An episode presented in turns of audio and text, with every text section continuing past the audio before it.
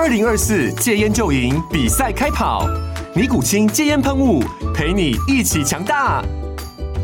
戒烟不容易，单靠意志力戒烟的人，时常无法克服戒断症状而失败。尼古清戒烟喷雾将是你的神队友，简单一喷，药品急速释放，立即缓解七大戒断症状，不限场合提高戒烟成功率。除了尼古清神队友，你还可以寻求专业医疗人员协助，一起迈向戒烟成功之路。尼古清戒烟喷雾，用科学方法戒烟，请咨询全台各大药局及戒烟门诊。本广告由尼古清戒烟喷雾、卫部药书字第零二七八三五号提供。嘉安嘉护股份有限公司，台北市中山区民生东路三段二号十楼，北市卫药广字第一一三零三零一九零号。尼古清戒烟喷雾，相伴每个新开始。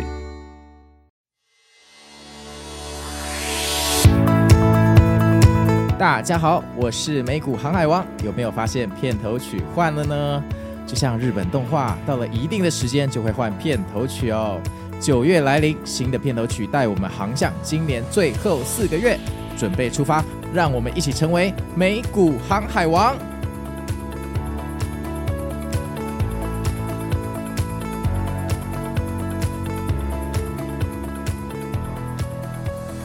大家好，我是美股航海王，又到了我们每周一的美股心法时间了。那好久没有跟大家录过这个美股心法的正传了哈，最近来宾真的好多，大家有没有这个想念我的声音哈？那前阵子又说了不少的书哈，这也是给大家一点时间去消化。那最近这个市场非常的混乱哈，虽然我希望，呃，这个我的美股心法是跟时间不要挂钩，就是说我希望我的心法就像一本呃武林秘籍或宝典一样，大家可以永远去回刷，而不是说，呃，我这一集美股心法就跟某个行情挂钩，所以未来这个某个时间啊，这个心法就没有价值了。那我自己是不希望这样的情况发生哈。那因为最近呢，这个市场波动非常的大哈，那有一些听众错过了这一波的行情，就开始问说，呃，如果错过这波行情，心情真的很难受，有没有什么心灵鸡汤可以解救他们？所以我想了一下，好，我们就来录一集好了，这就是一个主题哈，好，就是心灵鸡汤，我们来开个心灵鸡汤三部曲哈，你不上车，FOMO。上了车又怕被套，到底要怎么玩？那我们这一集就来讲这些心理的矛盾因素跟怎么去排解。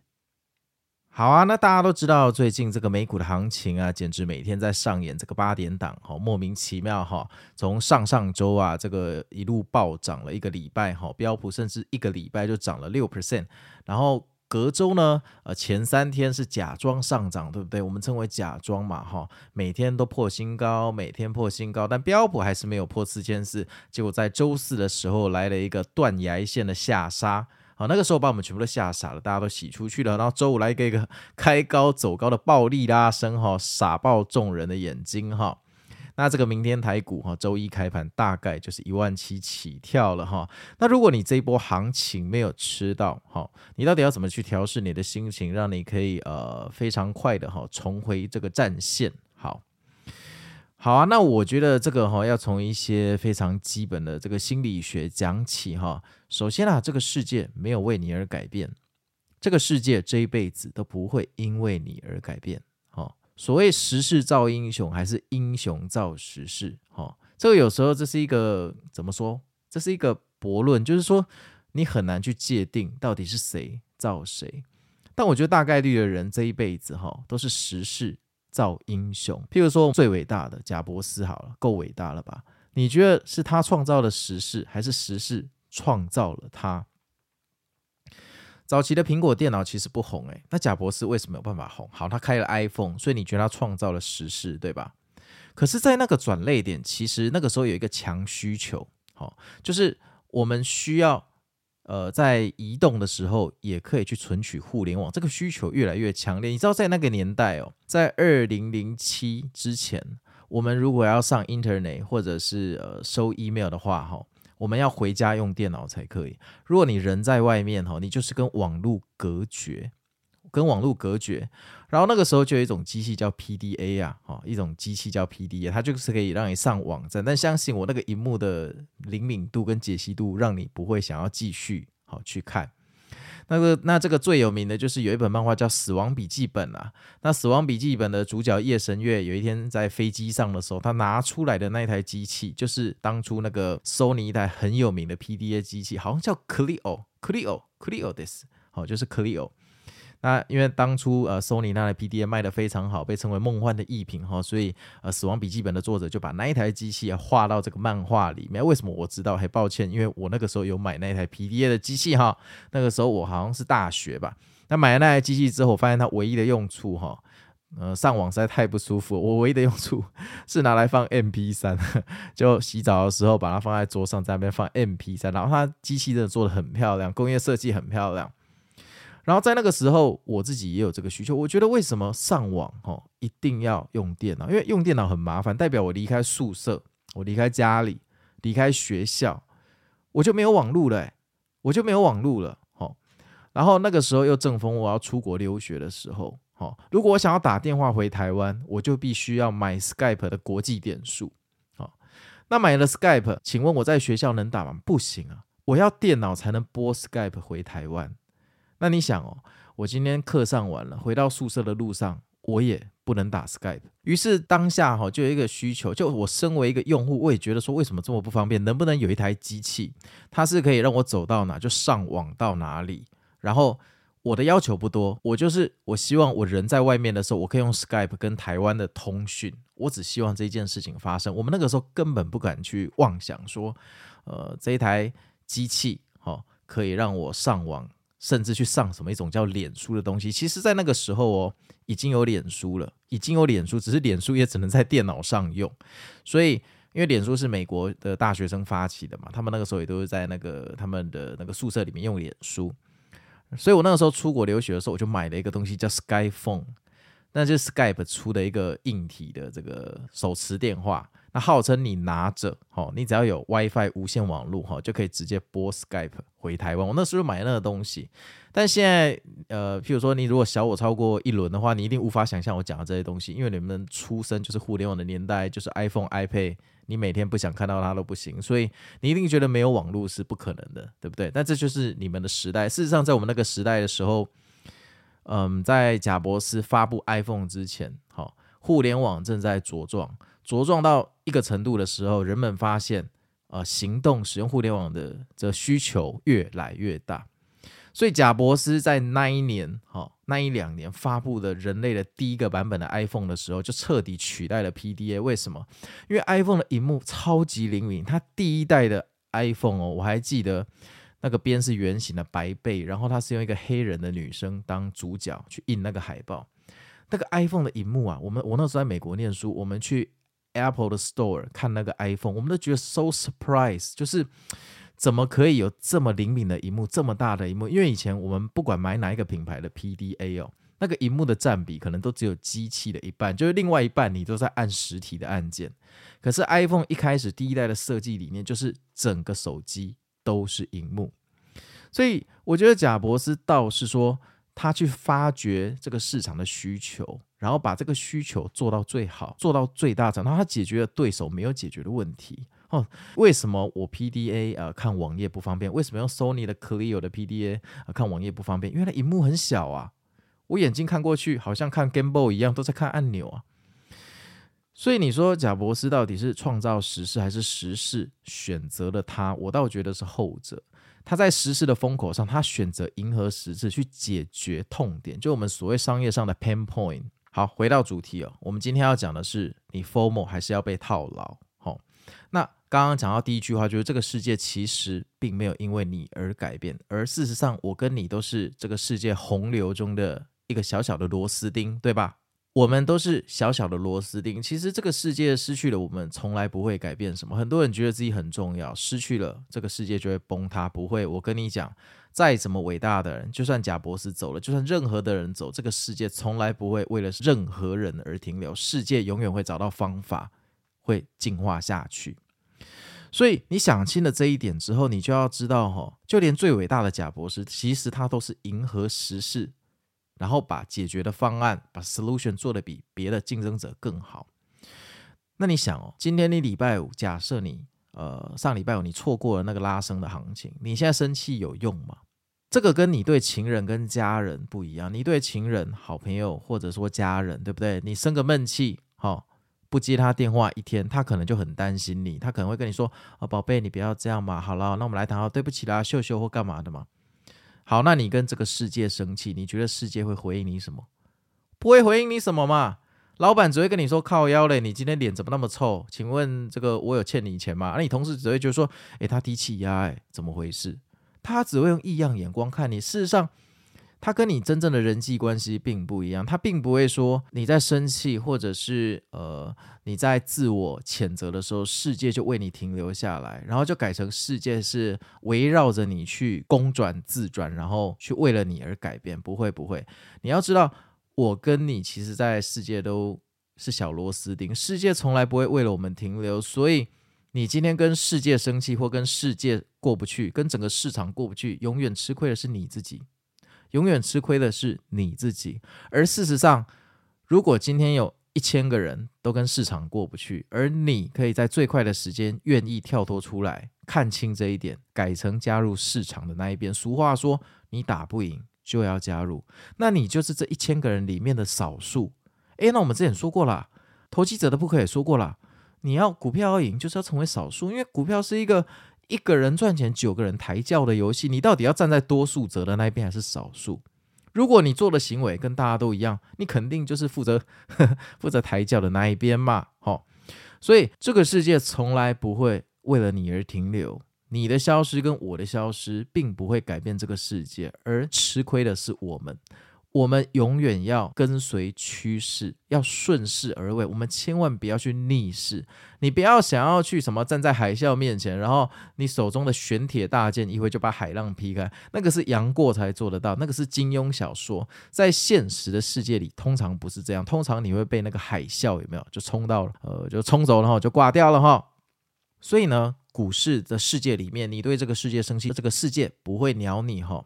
那胜利者往往就是最快对市场低头跟改变态度的那一个人，永远站在市场的旁边，不要站在市场的对面。那话说回来，我们散户的优势是什么？我们散户的优势就是灵活嘛。我们散户的优势就是没有忠诚度嘛。在两军对峙，多军与空军这个对峙的情况下，中间楚河汉界一条河流，左边多军，右边空军，请问你要站哪一边？我跟你讲，我们要站正确的那一边。其实我们不是站呃多军，也不是站空军，我们是看谁即将成为趋势，我们就站那一边。如果今天的市场慢慢靠近多头，这个时候，你就要站在多头的那一边，加入进攻的行列，说不定你还可以一起去逼空。但是，如果市场今天慢慢的偏空，你就要选择站在空方的那一边。但我说过，美股做空非常的危险，所以你缩手不动，当第三方局外人也是很不错。好，那法人机构的优势是情报跟资金的量体，之前有跟大家提过，对不对？你法人的基金经理，好，呃，他有他专属的研究员。好，每天会丢给他报告，他想要研究什么公司，他也可以请他的这个分析师去做。然后法人的机构，好，可能会有很多大公司主动打电话来拜访，希望你去做他的业绩，他会提供你更好的资讯跟情报。那些情报有可能散户永远拿不到，哦，因为你读到的情报通常是呃分析师写的二手资料，散布到二级市场上的嘛。所以法人的优势既然是情报跟资金的大小。散户就不能在这两个维度上去跟他们抗争啊！散户就是我跟你嘛，我是大韭菜，你们是小韭菜。我们的优势就是灵活，这个就有点像十二生肖赛跑。那我们很像小老鼠，那机构很像那个牛。可是为什么最后老鼠会获胜？因为老鼠偷偷爬到 牛的背上嘛，然后它就什么都不做，就跟着牛前进，要到终点的时候再先跳下来嘛。我们散户要干的其实就有点像是这一件事情。而不是去跟牛硬干，跟他说来啊，来啊，撞爆我，然后你就真的被撞爆了哈！千万不要这样。那呃，这个说的简单，其实做起来蛮困难的，所以我才提供你一些说法哈。那大家最近呃，应该也常常追剧，像 Netflix 的剧，像譬如说追剧里面最常有的剧情哈，就主角受到呃不公平的欺压，然后呢，后来主角就默默的流下一滴眼泪哈，然后跟这个恶势力低头啊。那其实低头之后，主角回家后就跟他的老婆说：“啊，没有，其实我是假装顺从这二势力，我真正的目的是要呃加入他们，然后从他们内部分化，有一天再把他们干掉哈。那后来结局就是分化二势力成功，找机会反击得胜哈，收服了二势力。好，这我们常看到这种剧情。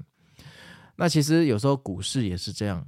其实有时候我们现在跟市场低头，然后收起那个完全不会赚钱的好胜心，去跟市场低头，是为了日后要十倍奉还。我们今天撤退，为的是未来要十倍赚回来。好汉不吃眼前亏，当年的汉高祖刘邦啊，也是先从别人的胯下爬过去，他日后才能一统天下。那人家都做得到，为什么你做不到呢？你周四被洗出去了，请问周五认错进场买进很难吗？会要你的命吗？他不用你跪下来，他只要你跟市场低头，按下一两份买单，你就可以参与这个行情。而且我跟你保证，你在下第一个单之前，你一定超痛苦、超不爽，满嘴三字经，把这个市场、华尔街的祖宗八代全部骂了三遍。你也不想下这个单，因为你也觉得靠腰嘞。我昨天三百九十块出的，你今天要我用四百零一块买回来，你当我接盘侠？可是以结果论来讲，你若买的话，尾盘收在四百二十元，你还赚钱，何乐而不为？何乐而不为？第一单总是特别的难出手，好，趋势转折认错的第一单总是特别难，这不是你的错，每一个人都一样。如果你看清了这一点，你愿意先踏出第一步，你跟其他九百九十九个人不一样的时候，你已经慢慢成为少数了。然后我跟你保证，你第一单下了之后哦，你会瞬间变一个人，你真的会瞬间变一个人，你马上就会开始疯狂做多，你就会觉得冲啊，这个局势就是要往上冲了啊，怎么可能空？你们这些傻空准备被拉爆？哎，奇怪呢，你下这一单之前，你还在诅咒多头的祖宗十八代，你下了这一单，怎么人就不一样？我跟你讲。就像《投机者布克》的作者说的，市场的涨跌没有意义，你买进了才有意义，而也是因为你买进了，你才有这个情绪。通常你参与了市场之后哦，你很奇怪哦，你的三观会突然就变成顺从市场。但是在你没有加入的时候，你就会站在对面一直看他。为什么？因为当你没有加入的时候，他往他的方向走的时候，他每走一步，你就跟他越离越远，你就越 FOMO。今天不管你是你做空或做多都一样，你今天做空它，它往上涨，你不但没有跟到行情，你还输两倍，因为你是做空，所以你输的是两倍，你会越来越痛，痛到最后，说不定你更不爽，整个愤怒压起来，你就加倍再空，最后你就死了。而你今天若是多头也一样，它开始下跌，因为它下跌嘛，它跟你的部位方向是相反的，所以你就不太可能去认错，说不定你还会更生气，就加码跟他凹到底，然后最后你就挂了。而事实上，散户的优势是灵活，散户是拼转向，不是拼资金啊。你资金再怎么加嘛，你都赢不了机构，机构有用不完的资金，它可以不断的募资啊。但你散户你怎么募资呢？你每个月薪水就那么多，你每个月可以贡献在股票新的资金就那么一点钱，你是要怎么募资啊？你是要怎么募资，对不对？但是机构他没办法随时转头啊，他今天买了一个部位，他明天后悔了，他如果明天就卖掉，第一他要被课超重的税，第二他可能违反规定，第三他卖出的时候因为部位很大，他可能拿石头在砸自己的脚，诶，他卖出的时候假设八十三块，等他部位出完可能剩七十三块。他自己帮自己做空，你知道吗？但散户不会啊。你今天就算是大户，拿个一两亿台币去做美股，假设你是大户，VIP 就是好超过一亿元就是大户哈。你一亿元在美股里面，我保证你一秒钟就卖掉了，完全没有卖压的问题，你也不会影响到股价，你就是一个小小的灰尘，一定是这样，好，一定是这样。所以像刚刚我们说的哈，当年汉高祖刘邦也是从人家的胯下蹲过去，才有未来一统天下的机会。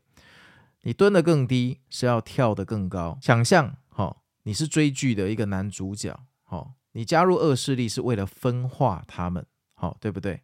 所以我在这边哈，提供你们两个方向，哈，去解决你这个心态。好，第一个，想象你就是追剧的那个男主角，你知道你今天蹲下或者跟呃黑道大哥低头，是为了日后跳得更高。其实你潜入黑帮，哈，是为了要当间谍，日后把他们干掉。好，就像当年的汉高祖刘邦，好，这是第一点。今天我撤退是为了改天回来加倍十倍奉还，十倍赚回来。第二个方法，好，上周四沙盘这个断崖线一定洗了一票人啊，所以你不孤单啊。如果今天只洗了你一个人，股票肯定不会跌。它会一分钟跌那么多，就是因为它洗了太多太多的人。也就是说呢，被洗掉的人有够多啊。假设是一千个人，如果你可以第一时间在这一千个人里面先向趋势低头，马上转变你的想法，隔天进场做多的话，你就会是少数。而这一千个人一定慢慢的全部都会回到做多，因为他会发现可能接下来三天的行情全部往上涨，说不定接下来的行情礼拜一涨到礼拜二，所以包括礼拜五在内连续涨了三天。这个时候一千个人里面已经有一半成为多头了，另外一半还在 FOMO，还在很生气。到礼拜二的时候，这剩下的这五百个人已经受不了了，好吧，冲吧，全部去追高。结果礼拜三 CPI 假设超乎预期，哎。崩下来，刚好后面那五百个人就全部被套了，于是他们又开始咒骂，靠腰嘞！这个上礼拜四被走了，我好不容易改变观念转多，结果多一进去，靠又被套，怎么这么转？废话，你们这么晚才转变观念，人家聪明的投资者礼拜五就进去，你到礼拜二才进去，你是怎样？你是希望他接下来要连续跳空七次，再连涨七天嘛，同学？那你会不会，呃，你的投资策略会不会建构在太多的好运身上？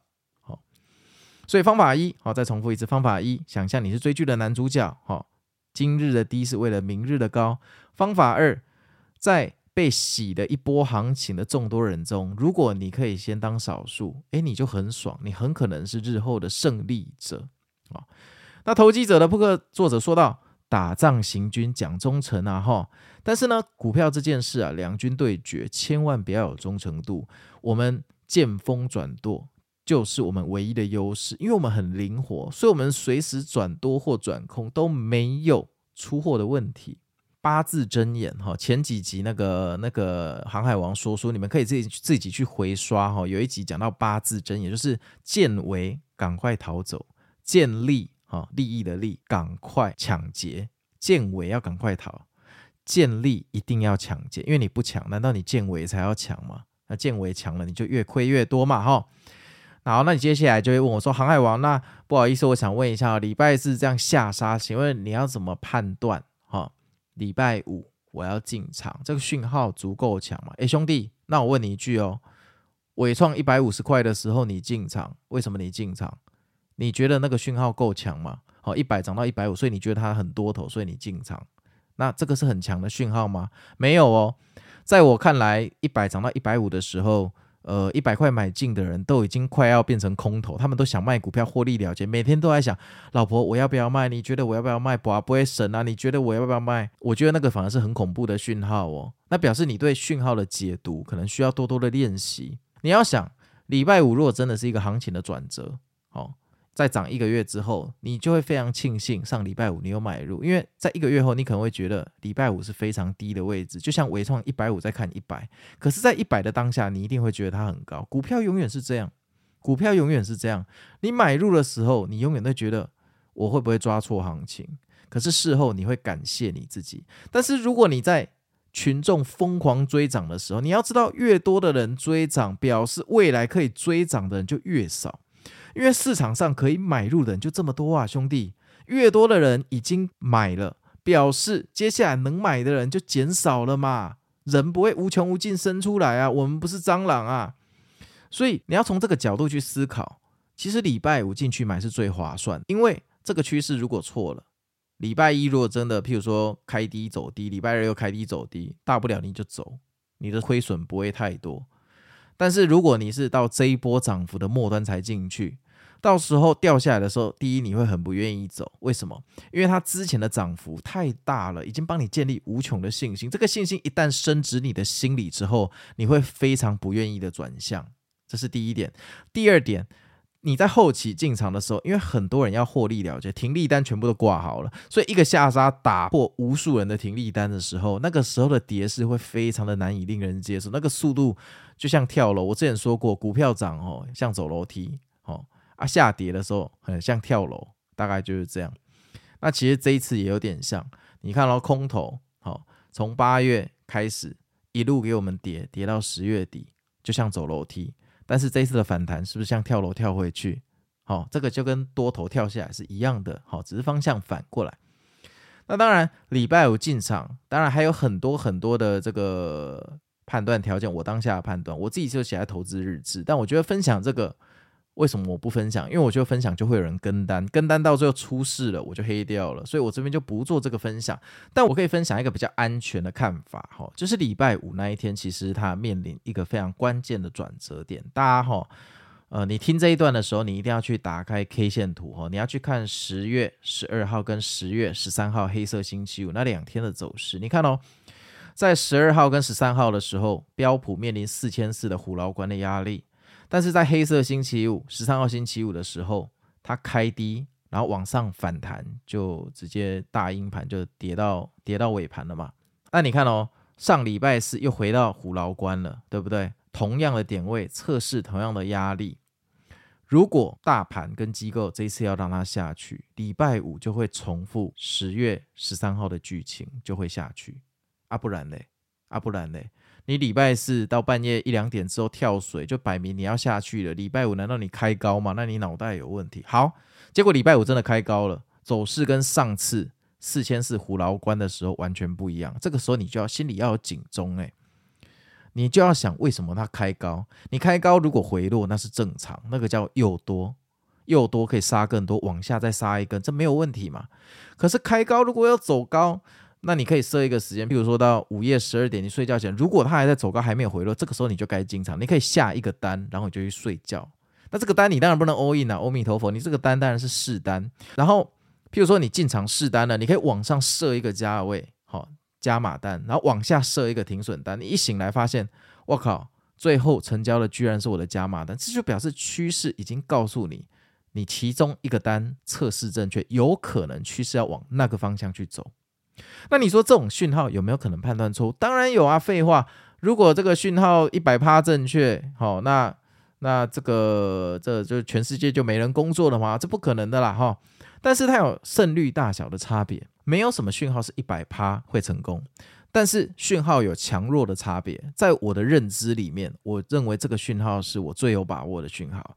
这个讯号比那个什么五月涨到七月这一波大牛市 AI 疯涨的时候，比我六月、七月看到疯涨的行情再进去追高的讯号来得强。为什么？我说过了，涨势的延续是最难判断的，因为它有可能盘整之后，因为各种因素的影响，转势变成回落。像八月就面临一个最好的例子，对不对？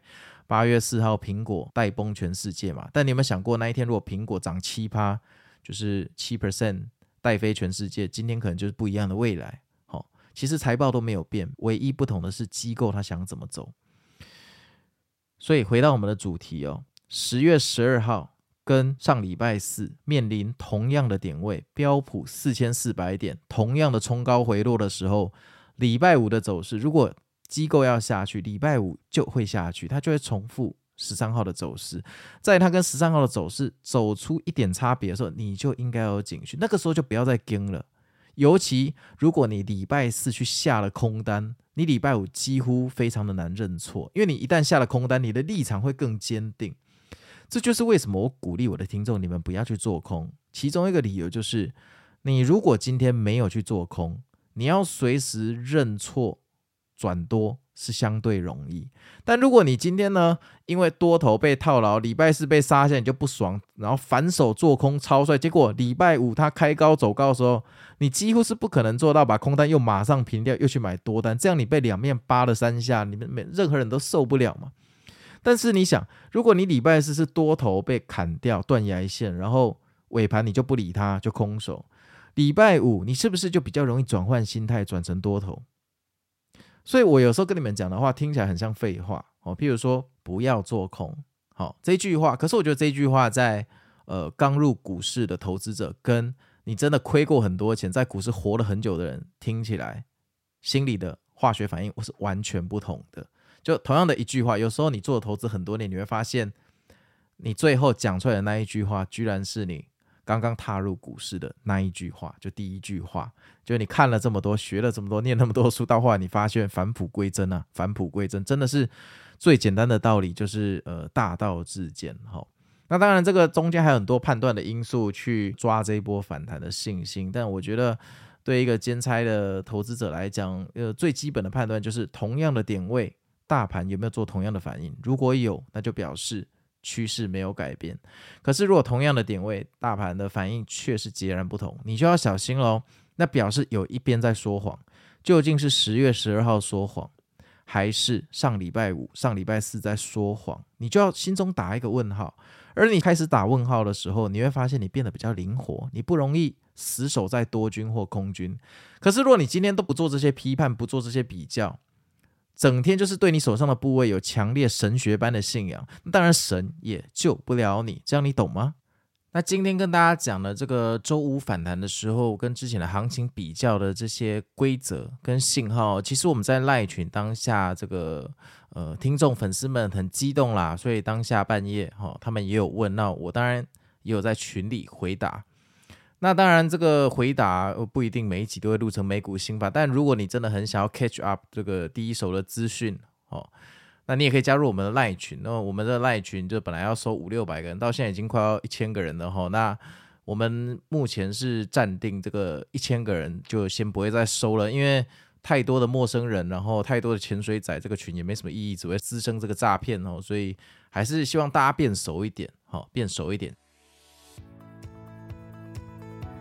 好啊，那我是美股航海王啊。那今天就是跟大家说哈，如果你 FOMO 的话哈，你也可以用两种方式来调试你的心情。第一个就是想，我今天撤退，未来十倍奉还；第二个就是被洗出来的人这么多，我就是要当第一个成为少数，赶快转移我的观点哦。